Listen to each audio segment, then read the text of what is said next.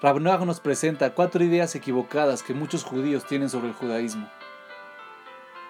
La número uno, el judaísmo es todo o nada. Muchas personas piensan que si no pueden hacer todo lo que exige el judaísmo, entonces no tiene ningún sentido comenzar. ¿Pero es eso cierto? Imagina que te tropiezas con una mina de oro. ¿Rechazarías el oro solo porque sabes que no podrás encontrar todas las minas de oro del mundo? Esa mina por sí sola tarea rico de por vida. Cada mitzvah es una mina de oro. Incluso si hacemos solo una parte de una mitzvah, nuestras vidas se ven enriquecidas para siempre. El judaísmo es un proceso, un camino, en el cual cada paso cuenta. Cualquier cosa que podamos hacer en este momento es grandiosa. La número 2. Algunos judíos son mejores que otros. ¿Conociste alguna vez a un judío que mira de menos a toda persona que sea menos religiosa que él? Él puede ser condescendiente, crítico y alejar a otros del judaísmo. Pero de acuerdo a la Torá, ¿podemos saber quién es un buen judío? Si un terrorista le dice al rabino más grande de la tierra que mate a un ladrón y que si no lo hace, entonces lo matará él, el rabino tiene prohibido asesinarlo, incluso para salvar su vida. ¿Por qué? ¿No es la vida del rabino más preciada ante los ojos de Dios que la vida de algunos criminales? El Talmud nos dice, nadie sabe la sangre de quien es más roja. Nadie puede juzgar el valor de otra persona, porque nadie sabe dónde se encuentra la otra persona en la escalera de la vida. ¿Dónde comenzó y cuántos peldaños ha escalado? Tal vez el ladrón, en vista de las circunstancias de su vida, ha realizado lecciones de vida más esforzadas y difíciles que el mejor de los rabinos. La mejor política para todos nosotros es dejar de juzgar a los demás y en lugar de eso, comenzar a respetarnos unos a otros.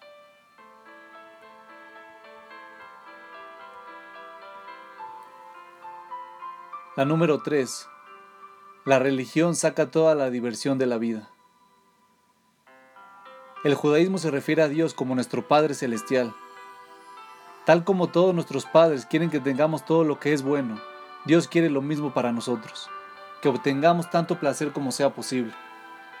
La palabra Torah significa instrucción, ya que contiene las instrucciones para la vida.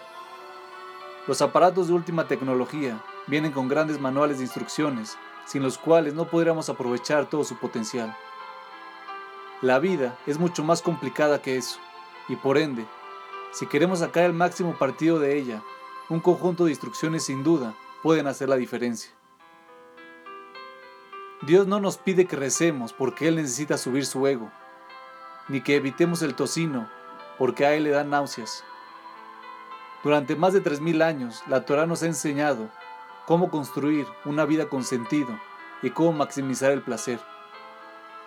No te conformes con comer deliciosos pasteles, asegúrate de obtener el máximo placer, el tipo de realización y placer que dura para siempre. Eso es lo que el judaísmo quiere enseñarnos.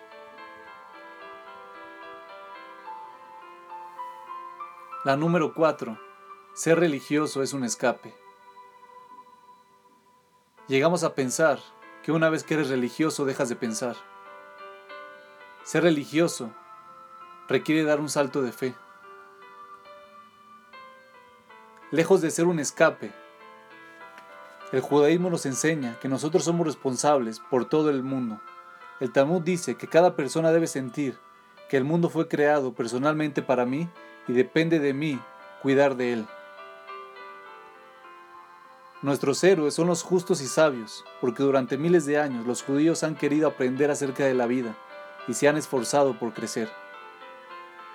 La Torá es una guía de conducta ética pero luego viene la parte difícil, la aplicación de estos principios morales y vivir de acuerdo a ella en el día a día. Y el salto de fe, eso no es algo judío.